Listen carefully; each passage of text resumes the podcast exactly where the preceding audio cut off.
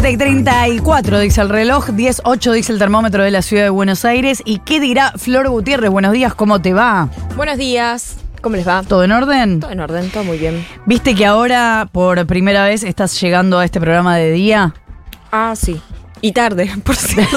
¿Ves que ella tampoco sabe? Tan, tan tarde que es de día, no, no. ¿Ves que eh, ella tampoco se, sí, se sabe. percató de eso? Sabe, porque ella es nueva a esta hora. Pero quiero, que- quiero que confieses algo. Sí. Vos, hasta que Flor lo dijo recién, vos ya habías pensado como... Bueno, Lo habíamos hablado con Valen, de hecho. Te digo una cosa, te digo Mm. una cosa muy discriminadora. Es muy de chabón no darse cuenta. ¿Puede ser?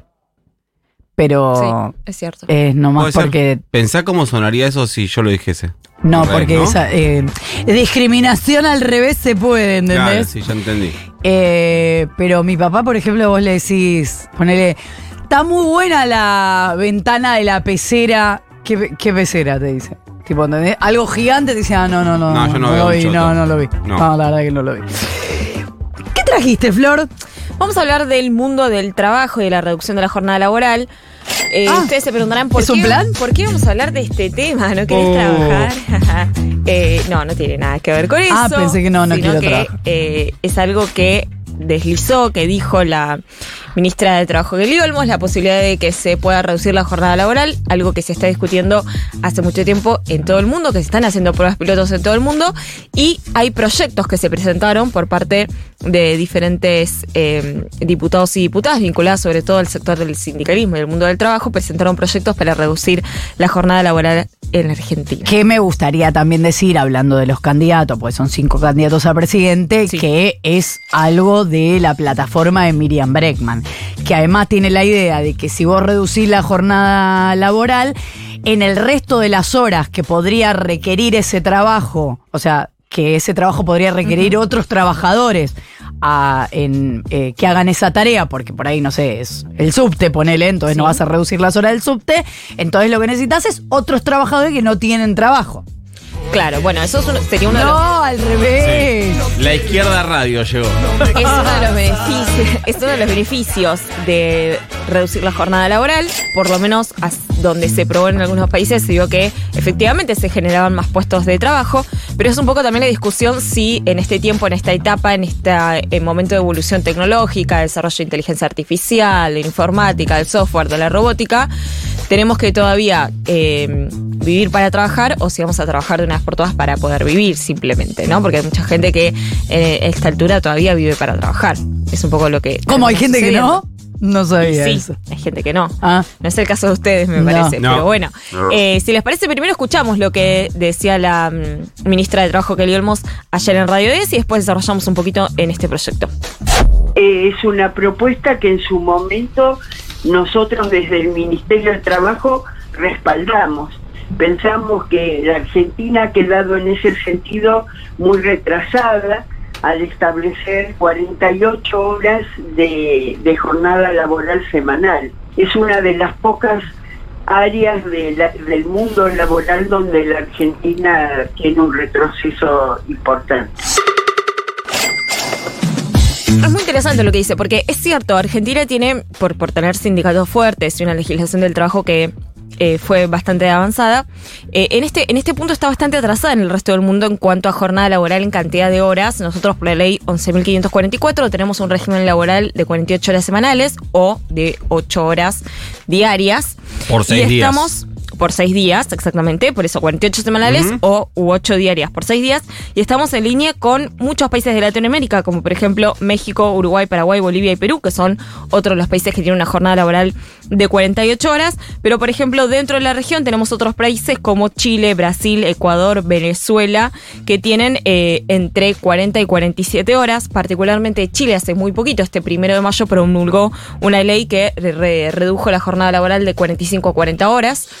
Eh, es, es muy Ya interesante. era más baja y- ya era más y baja y lo bajó a todavía. 40 y, y es muy interesante el, el caso de Chile porque se va aplicando no de manera total, sino de manera muy progresiva, entendiendo las necesidades y las dificultades que tiene cada sector y cada empresa para aplicar esta reducción eh, de la jornada laboral. Pero después los países quizás más eh, desarrollados, que muchas veces son el norte a, a seguir en cuanto a, muchas cuestiones eh, en materia económica, tienen menos horas de trabajo. Por ejemplo, Suecia, Noruega, Alemania, España tienen 40 horas semanales, Australia 38, Reino Unido entre 37 y 40 horas y Francia tiene 35. Francia es como eh, el, el claro ejemplo a, a seguir en lo que está pasando. Esto es fuente de la Organización Internacional de Trabajo.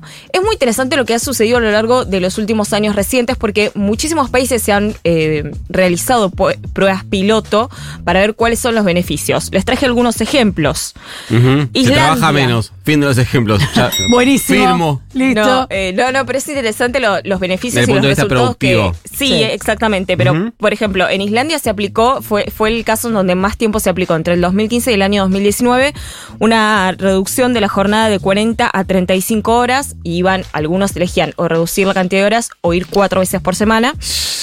El caso fue que mejoró muchísimo la productividad en ese país, subieron los, ben- los beneficios, muchos de los empleados y, muchos de los empleadores decidieron mantener ese régimen y los beneficios secundarios, como se les conoce, que son tener menos estrés, poder dormir más, estar mejor de ánimo, también lo vieron los empleados. No, bueno, en los trabajadores no hay ninguna duda de que es un beneficio. El asunto es eh, qué es lo que pueden ver de eso los empresarios. Cuando ven mayor productividad es una cosa, no todos los trabajos dan productividad, además, en este sentido, digamos. Sí. Entonces, qué sé yo. A ver, prim- primero expliquemos muy brevemente. La productividad es, eh, en términos generales, en un país se calcula como todos los bienes y servicios que se producen en un país, que es el PBI dividido la cantidad de horas que se trabajan. Eso te da un número. Lo que uno tendría, tendería, mejor dicho, a pensar que es, bueno, si vos trabajas mayor cantidad de horas, entonces vas a producir más y por lo tanto tu productividad va a ser mejor, ¿no? Esa es como la lógica imperante. Y la práctica lo que dice es que eso no es así. De hecho, los países que suelen ser más productivos, como uno podría pensar los países nórdicos, son los que tienen eh, menor cantidad de horas. ¿Y esto con qué tiene que ver? Bueno, primero con que el trabajo ya no es el mismo del trabajo de hace 100 años atrás, del Fordismo, que se trabaja en serie, de manera homogénea, ¿no? Entonces, y, y el tipo de empleado, ¿no? Del obrero como Ameluco, eh, bueno, tiempos modernos, como nos explicó Fito hace un ratito. Eso ya no es así. Bueno, como nos explicó, eh, podría decir en todo caso Chaplin. Como se explicó. Chaplin en la película Sí. también, sí, eh, es cierto. Eh, entonces ya es- ese paradigma, por, por lo tanto, hay que cambiarlo. Eh, y segundo, bueno, hay muchas cuestiones que más carga horaria terminan generando mayor nivel de distracción, mayor nivel de estrés, menos concentración. Una hora de ahora, dice vamos a tener, ¿te parece Me bien? parece un planazo. Listo.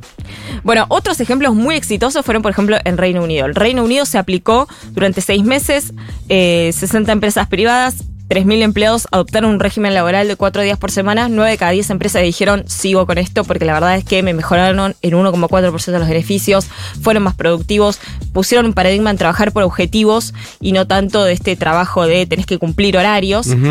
Eh, y fue muy productivo. Bueno, y en otros países también, en Japón, sobre todo, eh, lo están haciendo las grandes empresas. Y esta es la principal diferenciación que quería hacer, que es si tiene un montón de beneficios, que es mejora la productividad, reduce el estrés, eh, favorece la equidad de género, porque hay más hombres con disponibilidad horaria para llevar adelante las tareas eh, del cuidado, eh, tiene efecto positivo en el resto de la actividad económica, porque tenés más tiempo libre se supone que eso lo destinas más al consumo o al paseo o al turismo, tiene mayor sustentabilidad, porque te tenés que desplazar menos y entonces emitís menos dióxido de carbono. Bueno, si tiene tantos beneficios, ¿por qué no se aplica de una vez por todas a nivel mundial y se definitivamente va a una reducción de la jornada laboral?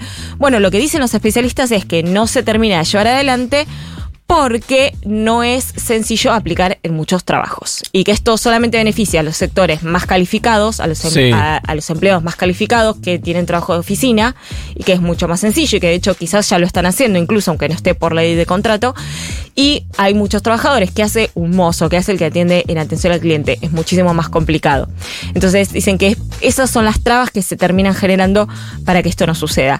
Quiero hacer una aclaración que hasta ahora no la hice y me estoy dando cuenta ah, ahora. Perdón, Florcita, te, Sí. te interrumpo antes de eso. Lo que entiendo yo es que, em, por lo que vos decís, es que hay empresas que desde el punto de vista productivo podrían eh, arreglarse con- sin, sin la necesidad de ampliar su planta de empleados eh, y sin bajar su productividad y que, es- y que hay eh, empresas o actividades que demandarían sí o sí la contratación de nuevos empleados si vos reducís la, horario- la, la carga laboral. Claro, hay- para empresas, hay determinadas empresas que si vos reducís van a tener que, ca- que cargar con esa gente y entonces Ujú. generas un costo Claro, laboral bien. extra. Por eso en, es- en los países donde se aplicó lo que se hacen es a esas empresas se le dan incentivos fiscales, alivios fiscales para que se pueda llevar adelante. ¿Cuál es la aclaración que te faltó? La aclaración es que es con el mismo salario. Ah, digo, Es una claro. aclaración importante, ¿no? Sí, porque me- sí. se me había pasado Claro. con el mismo nivel de ingresos, porque si no Ujú. cualquiera, sí, Obvio. trabaja menos horas, pero te bajo los ingresos. Eh, no, quería decir además que muchos especialistas, eh, no, no me acuerdo que, que particularmente quería decir, pero que eh, no, era una aclaración importante. Pero bueno, no importa, se me fue. Lo, lo general. Todo culpa mía. Eh, sí, Sí. sí, fue culpa tuya, no mentira. Bueno, lo general es, es, es esto, ¿no? Que en muchos países. Ah, esto quería decir, que me parece que es muy importante. Hay algunos especialistas que lo que dicen es: en realidad, esto que parece que eh, es muy difícil de aplicar.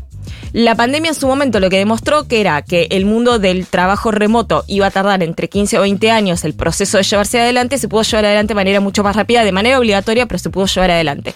Y lo que explican ellos es que con esto pasaría algo similar, como que uno lo piensa en, bueno, mucho tiempo, hay que esperar, que pasen los tiempos, que se adapten, y en realidad podría ser mucho más fácil si de verdad está la determinación.